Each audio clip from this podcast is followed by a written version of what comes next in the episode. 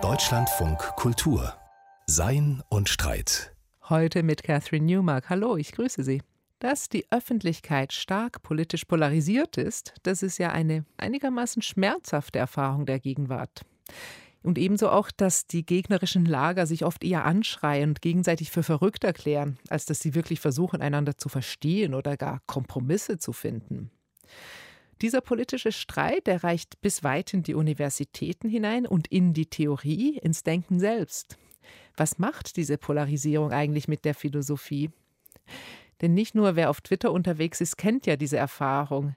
Wenn man zum Beispiel versucht, zwischen zwei festgefahrenen Positionen zu vermitteln, dann wird man oft selbst zwischen den Fronten zerrieben, also so nach dem Motto, wer nicht für uns ist, ist gegen uns.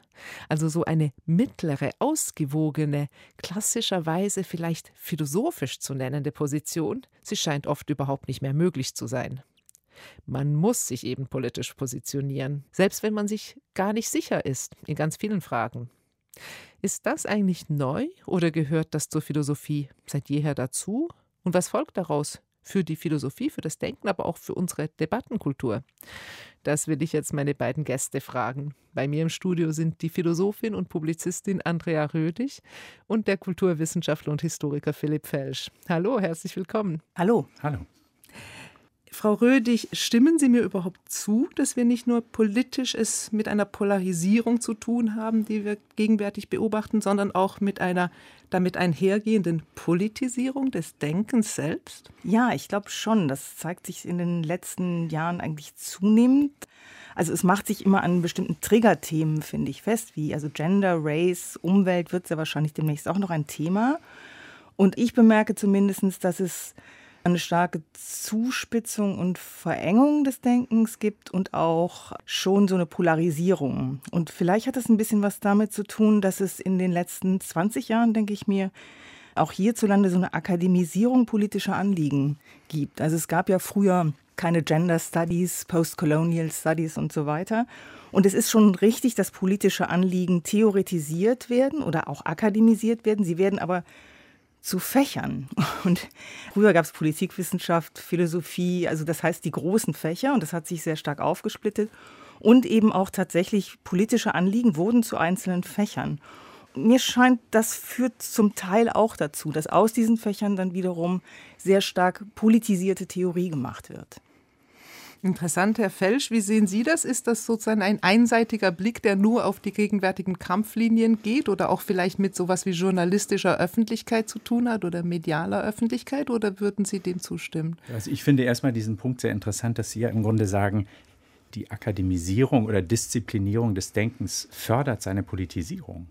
Normalerweise würde man ja eher sagen, der Rückzug in den Elfenbeinturm, ähm, die Akademisierung des Denkens, die wir vielleicht tatsächlich auch so im Schutzraum der 90er Jahre erlebt haben. Stichwort Wissensgesellschaft, Stichwort Ende der Geschichte, Dekonstruktion natürlich auch, so ein Denkgestus, der alles in Anführungszeichen setzt.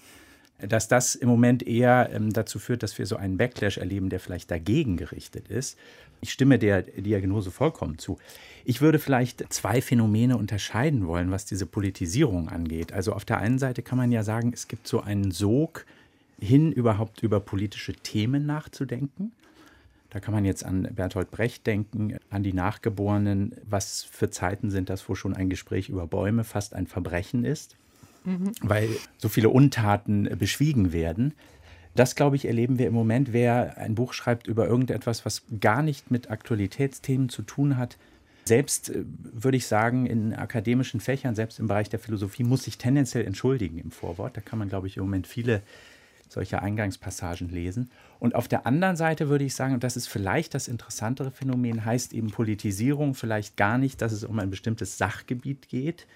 Da könnte man jetzt mit Karl Schmidt sprechen und mit denen, die sich auf ihn berufen, sondern um Polarisierung, erstmal egal, worum es geht. Ja, also einfach ein, ein Feld des Denkens, was sich bei tendenziell immer mehr Themen, und das haben Sie ja, glaube ich, genau beschrieben, da würde ich Ihnen total zustimmen, irgendwie gezwungen sieht, Partei zu beziehen oder eine Zweipoligkeit oder sowas zu konstituieren. Und ich glaube, wir erleben beides im Moment. Und woraus ergibt sich dieser Zwang zur Aktualität? Aus der politischen Situation, in der wir uns befinden. Also ich glaube, wir sind alle äh, in den letzten, weiß ich nicht, zehn Jahren oder so verschiedentlich sehr fundamental irritiert worden als Bewohner der liberalen westlichen Demokratien.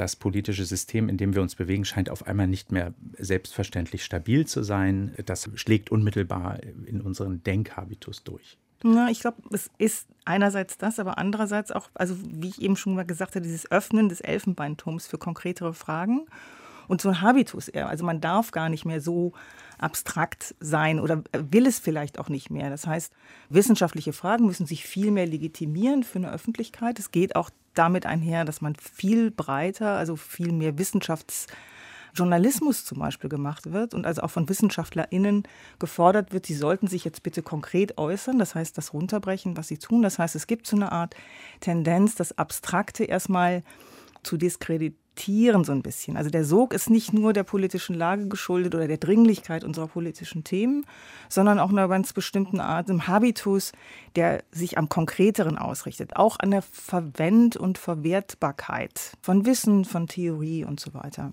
Aber wenn man jetzt über Verwertbarkeit von Theorie nachdenkt, Sie beschreiben ja eine Tendenz, eine Gegenwartsdiagnose, was heute ist, aber würde man nicht auch, wenn man das Denken jetzt im Allgemeinen anschaut, auch in seiner historischen Breite und Tiefe davon ausgehen, dass es gewisse Bereiche des Denkens gibt, Natürlich gibt es vielleicht auch gewisse, die immer schon abstrakt sind und es auch heute bleiben. Also formale Logik wird formale Logik bleiben, glaube ich.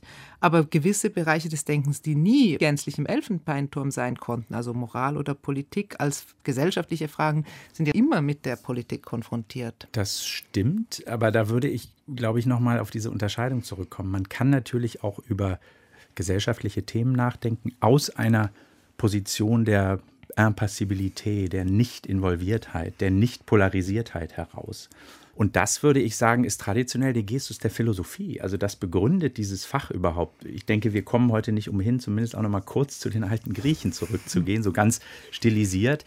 Aber die Philosophie ist ja zunächst mal so nach Platon und Sokrates, äh, als die Philosophie eigentlich sich so als eine naja, Daseinsform etabliert. Vita Contemplativa im Gegensatz zur Vita Activa ist ja ein hochgradig anrüchiges Unternehmen erstmal. Also im Raum der griechischen Polis sind das Männer ja ausschließlich, die also von ihrer Freiheit, die damals natürlich noch als Freiheit zur politischen Teilhabe auf eine ganz neuartige Art und Weise Gebrauch machen, indem sie sich nämlich in diese guruhaften philosophischen Schulen zurückziehen und eben nicht am Leben der Polis teilhaben. Wenn sie dann über Politik nachdenken, kommt eben so etwas heraus wie bei Platon der Philosophenkönig eine, eine, ein eine Sicht, genau, eine Sicht auf Politik, die vielleicht mit der Politik selbst sehr, sehr wenig zu tun hat. Wenn man jetzt weitergeht in die Zeit des Hellenismus, der Aufstieg der Philosophie verläuft parallel zum Niedergang der politischen Tugenden und des, und des Bürgersinnes und des, würden wir jetzt modern sagen, republikanischen Involviertseins. Das ist sozusagen, glaube ich, in der DNA der Philosophie eigentlich angelegt. Aristoteles, glaube ich, ist derjenige, der es dann kodifiziert. Also Vita contemplativa und Vita activa sind zwei unterschiedliche Existenzformen. Das ist ja auch für Hannah Arendt ganz wichtig. Der Mensch im Plural, der Mensch im Singular. Und daran laboriert, glaube ich, die Philosophie seit 2000 Jahren. Und gerade merken wir das, aber ich glaube, es gibt viele auch historische Momente, wo ganz ähnliche Konstellationen wie im Moment auch schon mal existiert haben. Wenn man das mal auseinander nimmt, Politik und Philosophie, geht es eben in der Politik immer um Gesellschaft. Politik ist immer konkret. Es geht in Politik auch immer um Macht- und Verteilungsfragen, um Meinungen und das heißt, sie polarisiert auch. Es geht immer auch um Freund, Feind. Und das heißt in einer gewissen Weise, das hat Hannah Arendt in so einem Text, der heißt Politik und Wahrheit gesagt. Also in der Politik geht es eben gar nicht um die Wahrheit. Und es wäre auch falsch, da nach Wahrheitsfragen zu stellen, sondern es geht um Aushandeln von Meinungen, von Positionen, die sehr wohl wahrheitsverpflichtet sein können. Aber es geht nicht in erster Linie um Wahrheit. Während die Philosophie so eine Tugend hat, zurückzutreten, zu sagen, gut, ich kümmere mich um das Konkrete jetzt mal gerade nicht. Das ist wie so eine Art Stillstellung oder einen Raum zu öffnen, in dem ich erstmal gerade nicht über das Konkrete nachdenke, sondern über irgendwelche abstrakten Fragen. Deswegen wird der Philosophie ja auch immer vorgeworfen, wozu soll denn das gut sein? Eben und die Elfenbeinfrage. Das heißt, sie ist an sich erstmal nicht zweckbezogen. Und ich würde sagen, natürlich gibt es nie unpolitische Philosophie. Also es spielt halt immer rein. Auch die Art der Fragen, die wir stellen, ist immer rückgebunden an das Konkrete. Also ich würde sagen, die Abstraktion, die sie erlaubt, ist eben auch ein Freiraum, ja, in dem vielleicht auch irgendwie manchmal untergründig böse politische Folgen gesponnen werden können. Aber erstmal ist diese Abstraktion ein Freiraum, um anders und auch jenseits von Polarisierungen denken zu können. Wobei es natürlich auch wiederum akademische Polarisierung gibt, nicht? Also zwischen verschiedenen Schulen und so weiter. Sie hören Deutschlandfunk Kultur. Und bei mir im Studio, da sind weiterhin Andrea Rödig und Philipp Felsch. Und unser Thema heute ist die Politisierung des Denkens. Herr Felsch, Frau Rödig, Sie sind ja jetzt schon weit bis in die Antike zurückgegangen. Aber wenn wir jetzt mal ein bisschen vielleicht auf die jüngere Vergangenheit schauen. Ich bin in Vorbereitung zu dieser Sendung auf einen Text des großen Wissenschaftsphilosophen Hans Albert gestoßen, ein Vertreter des sogenannten kritischen Rationalismus in der Nachfolge Karl Poppers. 1986, da unterscheidet er darin drei Möglichkeiten, wie man das Verhältnis von Philosophie und Politik auffassen kann. Erstens sagt er, gibt es eine bewusste Politisierung des Denkens. Das verortet er zumindest für seine jüngste Vergangenheit im sowjetischen Herrschaftsbereich. Also kommunistisches Engagement, ein Denken, was für sich auch eine politische Wahrheit beansprucht. Zweitens spricht er von einer entschlossenen Subjektivierung des Denkens. Das sieht er in der kontinentaleuropäischen Philosophie in der Nachfolge Heideggers, also dieser entschlossene Rückzug aufs Subjekt. Und drittens spricht er von der Möglichkeit einer Neutralisierung des Denkens, also das Beibehalten des ganz traditionellen philosophischen Gestus der Distanziertheit. Und das sieht er am ehesten noch in der angelsächsischen Tradition vertreten. Höchst interessante Unterscheidung. Aber für uns jetzt, wir sind ja jetzt auch historisch gut 30 Jahre weiter, im Rückblick müsste man nicht auch so etwas sagen wie, dass es die 70er Jahre waren, in denen politische Bewegung, vor allem natürlich im progressiven Spektrum, also die 68er, der Feminismus, auch ganz entschlossen eine Politisierung des Denkens vorangetrieben haben? Herr Felsch, Sie sind ja unter anderem für diese Zeit der Spezialist. Was meinen Sie? Ich glaube, man kann sogar noch weiter zurückgehen, ins frühe 20. Jahrhundert so. oder ins 19. Die Philosophie, die, glaube ich, eben diesen äh, Ballast, der natürlich auch eine große Möglichkeit darstellt. Das, da würde ich auch absolut mit Ihnen übereinstimmen. Also wer das suspendieren möchte, diesen Gestus des Zurücktretens und in Ruhe im Elfenbeinturm über irgendetwas nachdenken, wer das suspendieren möchte, löst eigentlich die Idee der Philosophie auf als soziale Praxis, würde ich sagen. Und trotz allem ist dieses philosophische Modell natürlich nicht unkontestiert geblieben, vor allem in der Moderne nicht. Deswegen würde ich jetzt sagen, diese Bewegung, diese unterschiedlichen Flügel, die Hans Albert da ähm, äh, jetzt benennt, das wären, also die angelsächsische Philosophie wäre im 20. Jahrhundert sicherlich eine, die immer noch emphatisch sich als Philosophie verstanden hat, während sowohl der Marxismus als auch ein Heideggersches Denken als Denkgestus immer ganz stark die Absetzung von diesem philosophischen Modell, glaube ich, propagiert haben. Man kann das so an, ähm, kann das, glaube ich, an so Denkhabitus festmachen. Aus der Antike, aus der Spätantike kommt die Philosophie heraus habituell mit dem Ideal der Gelassenheit. Das ist dieses stoische spätantike Modell. Der Philosoph schwebt über den Wassern und äh, das finden wir auch bis heute in vielen irgendwie philosophisch inspirierten Ethiken oder so und sei sie für Manager. Es geht um Gelassenheit. Und dieses Gelassenheitsideal kommt, glaube ich, im 20. Jahrhundert aus ganz verschiedenen äh, Richtungen unter Beschuss. Da wäre zum Beispiel auf der einen Seite eben in den 20er Jahren nach dem Ersten Weltkrieg, und da sind wir unter anderem bei Heidegger, dieses ganz anders gerichtete Pathos der Entschlossenheit. Und die würden ja auch sagen, eine nicht polarisierte, eine immer nur konsensuelle oder sich eben in diese äh, Gelassenheit zurückziehende Denkform ist völlig unproduktiv. Die bringt eigentlich auch gar nichts hervor. Denken muss polarisiert sein, das würde Karl Schmidt sagen, Denken muss politisiert sein, um überhaupt zu den existenziell entscheidenden Fragen vorzudringen. Also das wäre vielleicht, dann könnte man auch sagen, eine tendenziell politisch eher rechtsstehende Denkform, die mit Gelassenheit nichts mehr zu tun haben will. Gelassen sind die Philosophieprofessoren, mit denen wollen die Heideggerianer nichts zu tun haben. Deswegen steht man da ja auch irgendwie im Skianzug vor den Studierenden. Die linke Form wäre, würde ich sagen, dann die Betroffenheit eigentlich eher. Und da sind wir jetzt in der kritischen Theorie und vielleicht dann eben auch in den 70er Jahren in der Nachfolge des Marxismus natürlich, wo es eben auch darum geht, zeitgemäß zu sein, aktuell zu sein, aus dieser Gelassenheitspose der traditionellen Philosophie herauszufinden. Und die Angelsachsen, glaube ich, die haben das am wenigsten aufgegeben. Also in der angelsächsischen Philosophie sind diese Imperative als unphilosophisch und dem Denken eher äh, schädlich vielleicht zurückgewiesen worden. Deswegen sind das ja auch Unternehmungen, die sich dann nicht mehr als Philosophie bezeichnen wollten. Heidegger spricht vom Denken die kritische Theorie spricht von Theorie. Ihr dann noch Sartre an, also natürlich den ganzen Existenzialismus auch noch, also eben von Heidegger ausgehend dann nach Frankreich überschwappend. Existenzialismus ist natürlich klar, ist immer engagiert. Das war ja klar, dass diese Philosophie, und das war ja für Sartre, war das extrem wichtig. Also er hat dann noch, also er hat die Phänomenologie noch so mit reingenommen und sagt immer, Phänomenologie ist toll. Ich kann über das Konkrete reden, über jeden Gegenstand und es ist Philosophie. Ja, also das heißt, er hat das tatsächlich sehr stark konkretisiert und die ganze Bewegung, die existenzialistische Bewegung mit. Und ich frage mich gerade, ob das bei der angelsächsischen Philosophie daran liegt, dass sie relativ stark eben auf Struktur Strukturen geht, auf logische Strukturen und weniger auf Geschichte. Aber das ist jetzt nur so eine komische, oder nicht eine komische, aber so eine Idee, die ich da noch dazu hatte. Woran das eigentlich liegt. Sie geht liegt. natürlich auch auf Sprache sehr stark, mhm. wobei sie das nicht unbedingt auszeichnet. Aber natürlich denke ich, das ist jetzt wirklich so aus dem Bauch heraus. Also der Rückzug in die Sprache, Linguistic Turn ist immer so ein blöder, so eine blöde Rubrifizierung, aber das können wir auch in der Dekonstruktion beobachten ermöglicht natürlich auch eine Denkartistik, die sehr, sehr entkoppelt ist von dem, was wir jetzt traditionell als politisches Problem bezeichnen würden. Man kann da natürlich wieder sagen,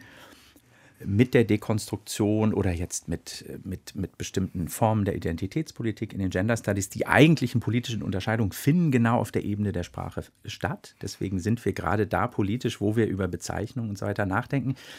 Das ist dann tatsächlich, glaube ich, eine Frage des Beobachterstandpunktes. Man kann das auch als eine Entpolitisierung wahrnehmen, wenn man nicht mehr am politischen Spiel teilhaben will in Form von Repräsentation und so weiter, sondern über Repräsentation reflektieren möchte und zwar eben auch über sprachliche Repräsentation. Also welche Kollektividentitäten werden hier überhaupt unterstellt, wenn sich irgendwie Leute zu einer politischen Bewegung zusammenfinden.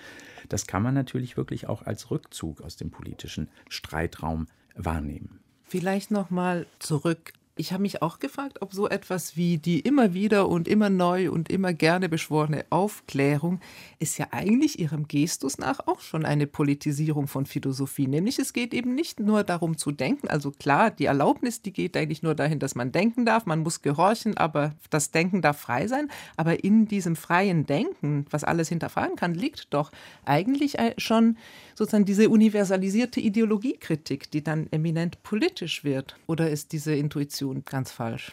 Es ist immer was Politisches drin gewesen. Ich denke gerade irgendwie an Hegel, für den Napoleon zum Beispiel wichtig war, der Weltgeist zu Pferde oder sowas. Hm. Und ich habe aber das Gefühl, dass in dem Sinne immer noch in der klassischen Philosophie tatsächlich das Politische, die DenkerInnen, also wir nehmen die Frauen jetzt mal dazu, obwohl es da nicht so viele offiziell gegeben hat in der Zeit. Aber natürlich hat das Politische die immer sehr, sehr stark bewegt. Aber sie haben versucht, Theorie daraus zu machen. Das heißt, etwas Abstrakteres. Und auch der Begriff der Aufklärung oder diese Sicht seines eigenen Verstandes zu bedienen, ist ein eminent politisches, aber auch gleichzeitig ein eminent abstrakter Gedanke. Mhm. Ja.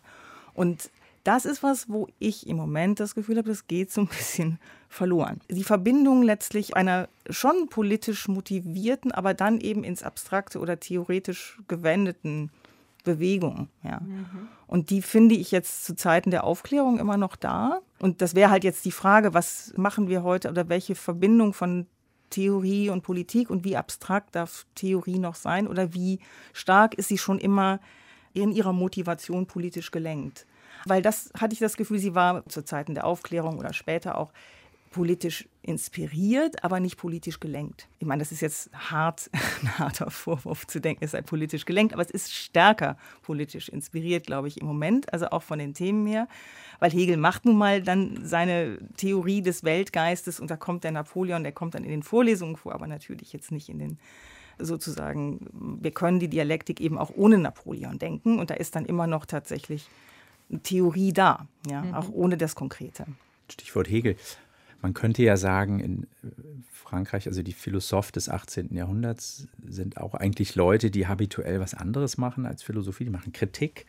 Das speist sich aus ganz anderen Quellen nochmal. Die gehen in die Öffentlichkeit. Das hat mit dieser alten Entgegensetzung von Wahrheit und, und Doxa oder so aus der griechischen Philosophie nichts zu tun. Das wäre ja auch eher dicht an dem, was Hannah Arendt dann, äh, was Sie eben benannt haben, also Prozesse der politischen Meinungsbildung, die zum Beispiel auch damit zu tun hat, dass auf einmal auf so etwas wie Schwarmintelligenz gesetzt wird, also auf Öffentlichkeit. Der einzelne Intellekt ist viel zu schwach, um sich jetzt in den Ideenhimmel zurückzuziehen und die Wahrheit herauszudenken, sondern muss eigentlich, und das ist ja dann auch so eine Begründung für Meinungsfreiheit, sich im Diskurs, im Einnehmen unterschiedlicher Positionen, eben da muss ich so eine Wahrheit herausmändeln, die aber dann eben eine ganz andere Wahrheit ist als die philosophisch absolute. Und jetzt kommen dann die deutschen Idealisten, würde ich sagen, und wollen das starke Denken eben reclaimen, vielleicht auch, weil es in Deutschland keine Revolution gegeben hat. Und da haben wir ja seit Hegel und dann vielleicht eher auch seit den Junghegelianern, seit Marx, haben wir ja ein ganz starkes Modell, was bis in die Gegenwart am stärksten wahrscheinlich von der kritischen Theorie transportiert wird, dass da Theorie auf einmal in diesen ganz starken dialektischen Bezug zur Praxis rückt. Ähm, und zwar nicht mehr als reiner Gegensatz, so wie bei Aristoteles, vita activa, vita contemplativa, sondern Theorie muss sich immer ausweisen vor der Praxis. Und umgekehrt kann man dann natürlich auch das Pferd von hinten aufzäumen. Eine politische Praxis ohne Theorie ist hätte jetzt die kritische Theorie gesagt, würde sie wahrscheinlich bis heute sagen, kann den Status quo nicht verändern, weil sie irgendwie immer eigentlich nur in dem Befangen bleibt, was existiert. Also da ist eigentlich diese alte Vorstellung von Philosophie schon ausgehebelt seit Hegel, mit dieser engen Aufeinanderverwiesenheit von Theorie und Praxis. Die Frage, die sich natürlich immer stellt und die Generationen von kritischen Intellektuellen, glaube ich, auch immer wieder frustriert hat, ist dann, wie funktioniert das überhaupt? Funktioniert das überhaupt oder ist das eben auch eine Dialektik, die produktiv gedacht werden kann, vor allem eben im Raum der Philosophie und der, und der Reflexion und der Kontemplation. Ich würde gerne nochmal auf die Unterscheidung zurückkommen, Herr Fesch, die Sie ja schon gemacht haben, dass dieses Schmidtsche Denken, das eben sozusagen explizit und entschlossen polarisiert. Sie sagen, das wird heute von rechts aufgegriffen, das ist richtig. Es gibt ja aber auch eine linke Rezeption genau dieses Denkens.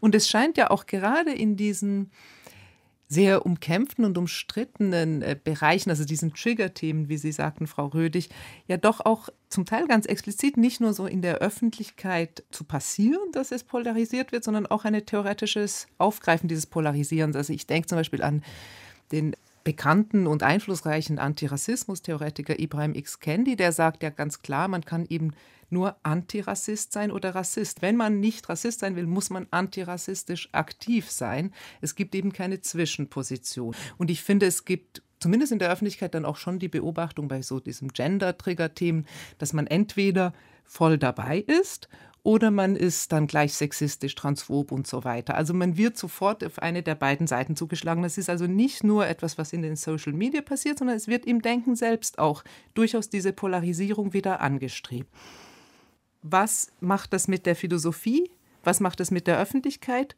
und ist das die beste Art und Weise, über diese Dinge nachzudenken? Das sind so die Fragen, die sich uns stellen, oder? Ja, also definitiv ist es nicht die beste Art und Weise, über diese Dinge nachzudenken. Meine Meinung, diese Polarisierung bringt nichts. Ich glaube, man muss die Räume unterscheiden, in denen man sich äußert.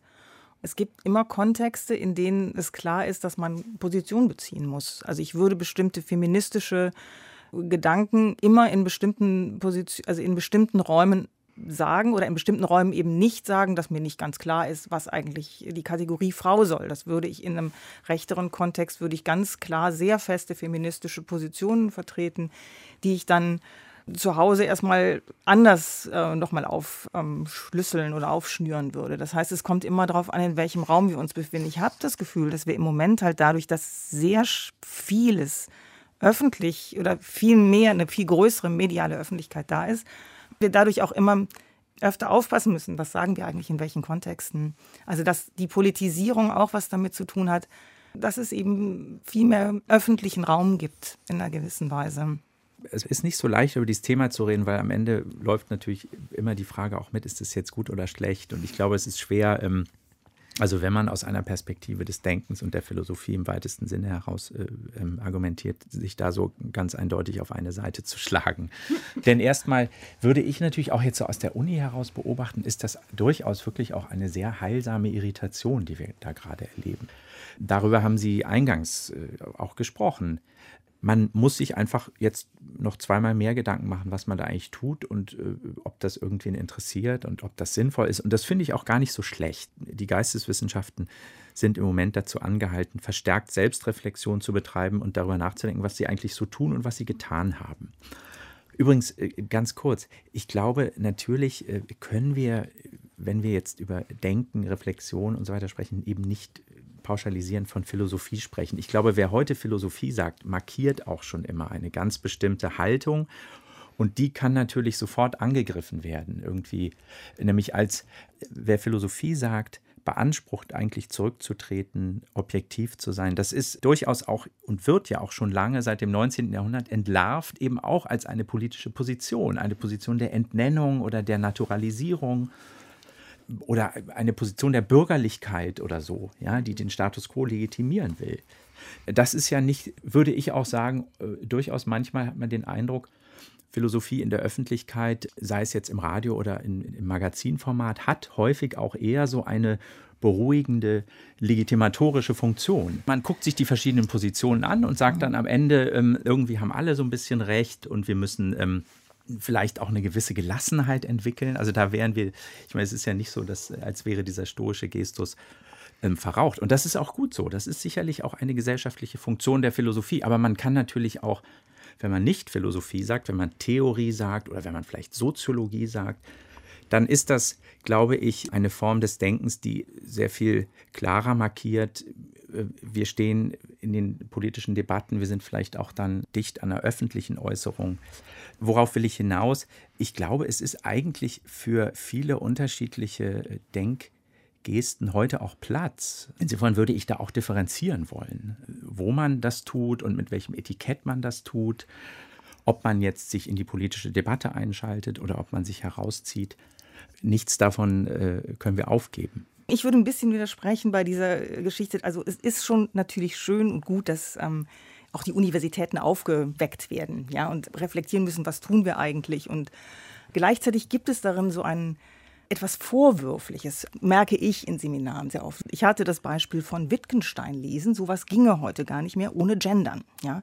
Also die Einleitung des Traktatus Logico Philosophicus, sowas ginge heute gar nicht mehr, wurde mir gesagt. Also der gendert nicht und das, so einen Text würde ich gar nicht mehr lesen. Und ich finde in einer gewissen Weise, es tut gut für die Wissenschaft zu überlegen, okay, was tun wir da eigentlich? Aber sie muss immer noch sagen, es ist, wir haben hier natürlich einen politischen Inhalt und natürlich gendert Wittgenstein nicht, aber der Text von Wittgenstein ist etwas darüber hinaus. Er sagt etwas nicht über Gender, er sagt sehr viel über andere Themen, die wir vielleicht auch noch mal betrachten müssten. Und mir scheint es im Moment eine unglaubliche Verengung zu geben, eben auf diese auch diese Vorwürfe, ja, nach dem Motto, das ist aber jetzt nicht benannt und das ist nicht benannt und und es sind bestimmte jetzt sehr stark politisierte Themen. Ich finde auch, man muss es auch immer sagen. Ich sage auch immer, ja, dieser Text ist historisch zu verstehen. Heute ginge das nicht mehr, aber damals ginge es. Und jetzt schauen wir doch mal, was steht eigentlich sonst noch in diesem Text drin. Und das, finde ich, geht im Moment verloren. Es gibt so eine Art, durch diese Polarisierung auch, also A, eine Haltung dazu, äh, so Nick-Positionen zu haben. Ja, ich verständige mich mit meiner politischen Gruppe und die ist dann für mich und wir nicken alle. Das heißt, man sagt bestimmte Dinge, um sich politisch zu vergewissern, ich stehe hier auf der richtigen Seite und zwar auch in Seminaren. Ja. Und auch in der Universität, die eigentlich ein Raum sein sollte, in dem man sagt, gut, wir reden darüber, aber es muss verschiedene Positionen einfach geben und wir dürfen auch mal nicht nur eine politische Position haben. Von daher gibt es so eine Verengung und auch, finde ich, eine Verdummung. Das ist mir tatsächlich passiert. Ich würde, sagte ein, ich würde diesen Text nicht lesen, weil er nicht gendert da würde ich sagen, okay, also da beschneiden wir uns komplett, ist ein Extrembeispiel. Aber ich finde, es, ähm, es wäre schon Zeit, da nochmal zumindest zu sagen, es gibt einfach mehr Themen als nur diese gerade politisch relevanten Triggerthemen. Sie sprechen da ja etwas ganz Interessantes an. Das Themenspektrum, was sich möglicherweise verengt, wenn politisch ähm, sehr aktiv gedacht wird. Und aber ja auch, was Sie jetzt beschrieben haben, ist ja eigentlich so eine konsequente Vergegenwartisierung, also ein voll, vollkommenes sozusagen Ausblenden von der Möglichkeit, dass historisch alles mal ganz anders war was natürlich alle wissen, aber letztlich, was man vielleicht eben beim Studieren, wo man eben eigentlich fast immer mit Leuten zu tun hat, die mehr als 50 Jahre alt sind, doch eigentlich die Selbstverständlichkeit sein sollte. Das ist doch eigentlich der Verlust eines historischen Blickes. Absolut. Ich würde auch sagen, das kann ich auch aus eigener akademischer Erfahrung kann ich das berichten. Und zwar, das ist wirklich ein relativ neuer Trend. Es gibt einen ganz starken aktualistischen Zug unter den Studierenden. Historische Themen sind tendenziell eher uninteressant. Gerade in so einem Fach wie der Kulturwissenschaft, was aus den 90ern äh, eben so ganz stark historisch argumentierend herausgekommen ist. Und die meisten Professuren bei uns haben irgendwie auch so eine historische Dimension äh, in der Beschreibung, worum es geht dass Geschichte auf einmal an Interesse verliert. Und ich würde das auch unbedingt als eine als eine Verflachung des Denkens, äh, eine Vereinseitigung des Denkens, eine Politisierung im schlechten Sinne begreifen. Aber ich glaube, wir wären uns ja im Grunde auch einig, was ist dagegen zu tun. Der größte, die größte Gefahr ist davor, einzuknicken und wie Sie sagen, dann einfach nochmal das zu bestätigen, was vielleicht die Mehrheit der Anwesenden im Seminarraum, äh, wovon sie eh überzeugt ist, vielleicht auch mit guten Gründen. Aber es ist nicht der Platz, das Seminar, wo das nochmal bestätigt wird. Ich finde ja, ich habe mich in der letzten Zeit eh jetzt viel mit Nietzsche beschäftigt. Aber mir gefällt dieser Gestus des Unzeitgemäßen eigentlich ganz gut, mit dem er natürlich irgendwie auch sehr zeitgemäß war, über die Gegenwart nachdenken wollte, aber eben nicht in den äh, Klischees, in denen das im späten 19. Jahrhundert getan wurde. Das war zumindest diese Idee. Also eine gewisse Unzeitgemäßheit zu kultivieren. Oder an dieser Stelle dann eben darum zu streiten, warum man diesen Text trotz allem noch lesen muss. Und möglicherweise ist das vielleicht sogar auch ein Gewinn für die eigene Auseinandersetzung mit Wittgenstein.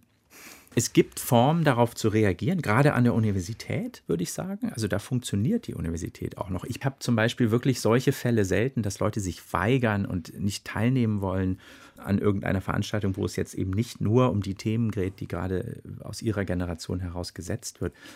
Also da habe ich das Gefühl, sind die Studierenden hierzulande eigentlich noch relativ zahm, äh, was auch gut ist an der Stelle, glaube ich, zumindest für die akademische Diskussion. Zum äh, aktualistischen Zug würde ich noch so einen konkretistischen Zug. Also ich will da jetzt nicht in diese Vorwurfshaltung kommen, aber es gibt natürlich auch sowas dann tatsächlich den Autor oder das Werk mit dem konkreten Autor gleichzusetzen. Auch das, ja, also wenn der das und das getan hat, dann oder das und das gesagt hat, dann muss man den nicht mehr lesen. Also das mhm. ist, wollte ich da nur noch mal anfügen. Und die Haltung wäre ja einfach, fände ich jetzt auch zu sagen, ja, das muss auch gesehen werden, tatsächlich. Also auch diese ganzen Aspekte mit reingenommen werden. Und es steht aber noch was anderes da. Einfach den Horizont wieder zu weiten mhm. und auch tatsächlich so ein bisschen ambivalenz toleranter zu werden. Vielleicht noch so zum Schluss, weil Sie jetzt auch schon über die Universität gesprochen haben. Das ist ja ein sehr kleiner öffentlicher Raum. Tatsächlich habe ich mich dann auch in der Vorbereitung zu diesem Thema gefragt, hängen diese Wahrnehmung, dass sich das Denken politisiert, also nicht nur die Öffentlichkeit polarisiert, sondern auch das Denken politischer wird, einfach auch an diesem Medium und an diesen Social Medias, an diesem permanenten öffentlichen Raum, der eigentlich viel zu groß ist, also der eigentlich nicht eine handhabbare Größe hat, wie zum Beispiel ein Seminarraum, in dem man sich das noch verhandeln kann, oder ein Freundeskreis oder eine Familie, wo man ja sehr unterschiedliche Positionen leider ganz oft am Weihnachtstisch ähm, verhandeln muss, aber wo das sozusagen zumindest von der personellen Größe noch überschaubar ist. Aber wer permanent in der sozusagen globalen Öffentlichkeit spricht, ist natürlich ganz anders vielleicht gezwungen, sich dann zu positionieren. Oder eben diese Frage, ob man dann noch sich ambivalent zeigen darf, diese Haltung, diese moderne Version des Sokratischen, ich weiß, dass ich nicht weiß, die wäre ja, ich weiß es doch auch nicht, aber das ist schwieriger zu sagen auf Twitter. Ganz definitiv. Und es gibt natürlich eine Ausweitung dieses Raums und gleichzeitig so eine Verwässerung zwischen dem privaten und dem öffentlichen Raum. Das heißt, es, also ich habe immer das Gefühl, dass eigentlich das, was wir also sonst so im Kämmerchen gedacht haben oder eben denken konnten, also eben gefährliches Denken, jetzt relativ verwässert nach außen, weil man sich eben auch sehr stark äußert und das auch sofort, sofort da ist. Ja, also sofort ist der Blog da oder der, der Tweet da und so weiter und so fort. Ich finde es auch sehr aufgeheizt. Gleichzeitig glaube ich, es gibt immer Phasen, die politischer sind als andere. Ich denke, ähnlich aufgeheizt war das zu Zeiten der Studentenbewegung und danach die ganzen K-Gruppen, also die kommunistischen Gruppen, diese Splittergruppen. Und die haben ja auch über Wordings, also über, hast du das richtig gesagt, bist du jetzt irgendwie mehr in der maoistischen Ecke oder sonst irgendwas. Da gab es ja auch starke Politisierungen. Ich glaube, das war vermutlich ähnlich. Es kommt auch immer wieder, vermutlich, so eine Art von von Aufregung dann und eben auch von, von sehr starkem, du darfst dies und oder du sagst jenes und dann gehörst du auch in die andere Ecke. Ich glaube auch, dass man muss das in Wellenbewegungen beschreiben. A, nochmal jetzt zum, zu den sozialen Medien. Man kann sich ja auch dafür entscheiden, äh, weiter seine Denkpraxis zu kultivieren und sie eben nicht zu vertwittern. Aber da setzt natürlich dann jetzt auch eine Selbstzensur ein, beziehungsweise man steht auf einmal unter einem anderen Druck, weil man sich dafür entscheidet, es eben nicht zu tun. Vorher ist ja vieles von dem, was vielleicht an der Universität oder in anderen philosophischen Denkzusammenhängen gedacht wurde, auch gar nicht so unbedingt in die Öffentlichkeit gelangt, weil das auch gar nicht so leicht war. Also die Publikationsschwelle war viel höher, die Öffentlichkeitsschwelle. Heute besteht eben überall die Möglichkeit, das jetzt auch zu veröffentlichen. Und wer es nicht tut, der macht eben dann auch, auch vor seiner eigenen äh, internen Zäsurinstanz eben tut das als bewusste Entscheidung. Also das ist natürlich auch so ein Druck, der von innen erzeugt wird. Ich finde aber den Verweis auf die sozialen Medien, der ist natürlich absolut wichtig. Für mich nochmal ein Indiz auch dafür, das hatten wir ganz am Anfang, dass das Denken, glaube ich, hier schon auf Irritationen reagiert, die eher aus der Umwelt kommen, aus der Veränderung unserer, unserer politischen Landschaft, und die natürlich auch äh, sicherlich zu einem beträchtlichen Teil durch die Medienrevolution äh, mit ausgelöst worden ist. Aber dass sich das Denken hier eher so eben unter Zugzwang befindet, beziehungsweise auf Impulse reagiert, die eher von außen an es herangetragen werden, das scheint mir schon sehr evident eigentlich zu sein.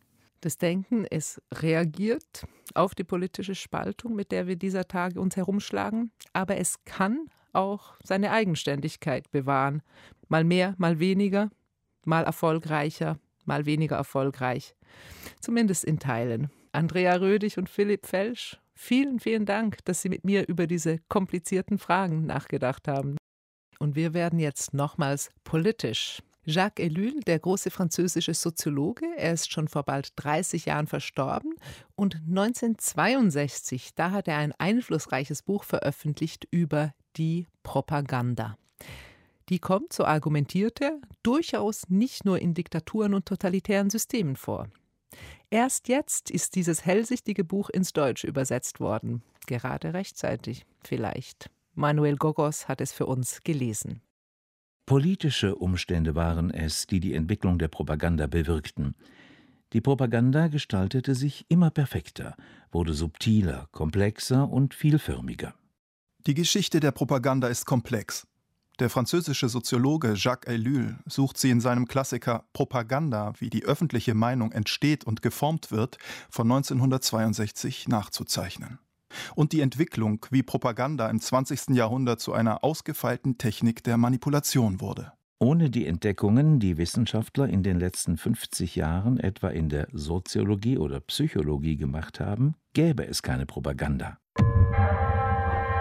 Bei moderner Propaganda denkt man zunächst und zumeist an den Personenkult um Stalin oder die Wirkmacht des NS-Architekten Albert Speer, eine Art Schwindelgefühl der Macht.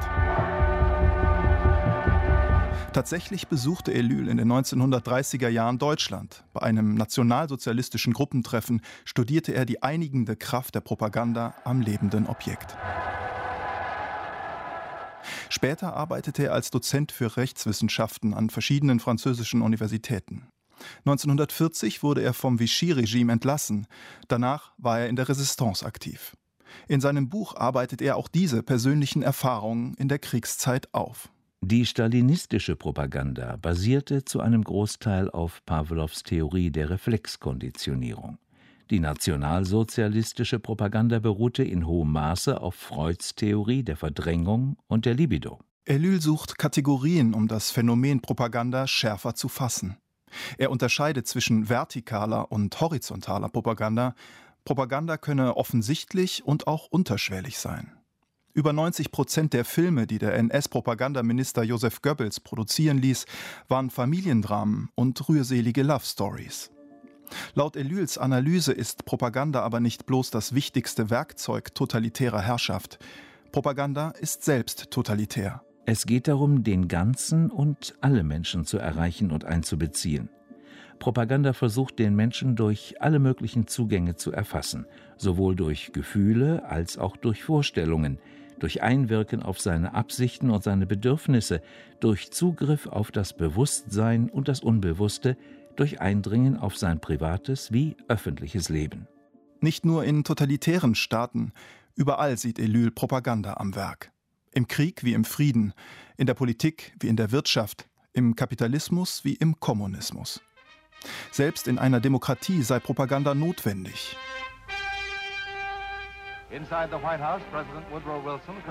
Es mag überraschen, dass laut Elyl auch Demokratien nicht frei von Propaganda sind.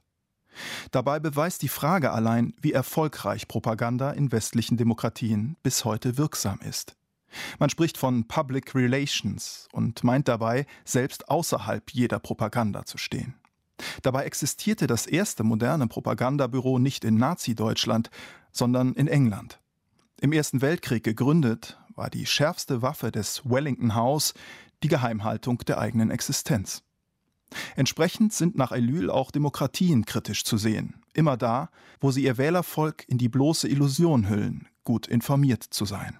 Denn offenkundig besteht ein Widerspruch zwischen den Prinzipien der Demokratie, insbesondere ihrem Menschenbild, und den propagandistischen Verfahren. Elyls Buch ist umfangreich. In späteren Jahren wurden immer weitere Kapitel hinzugefügt. Nicht jedes davon ist heute von gleichem Interesse. So wirkt etwa sein langer Exkurs über Maos Kulturrevolution wie aus der Zeit gefallen. Aber darin ist er ganz gegenwärtig. Elyl nähert sich dem Phänomen der Propaganda von der Seite der Technik an, dem Aufstieg der Massenmedien, von Radio und Film.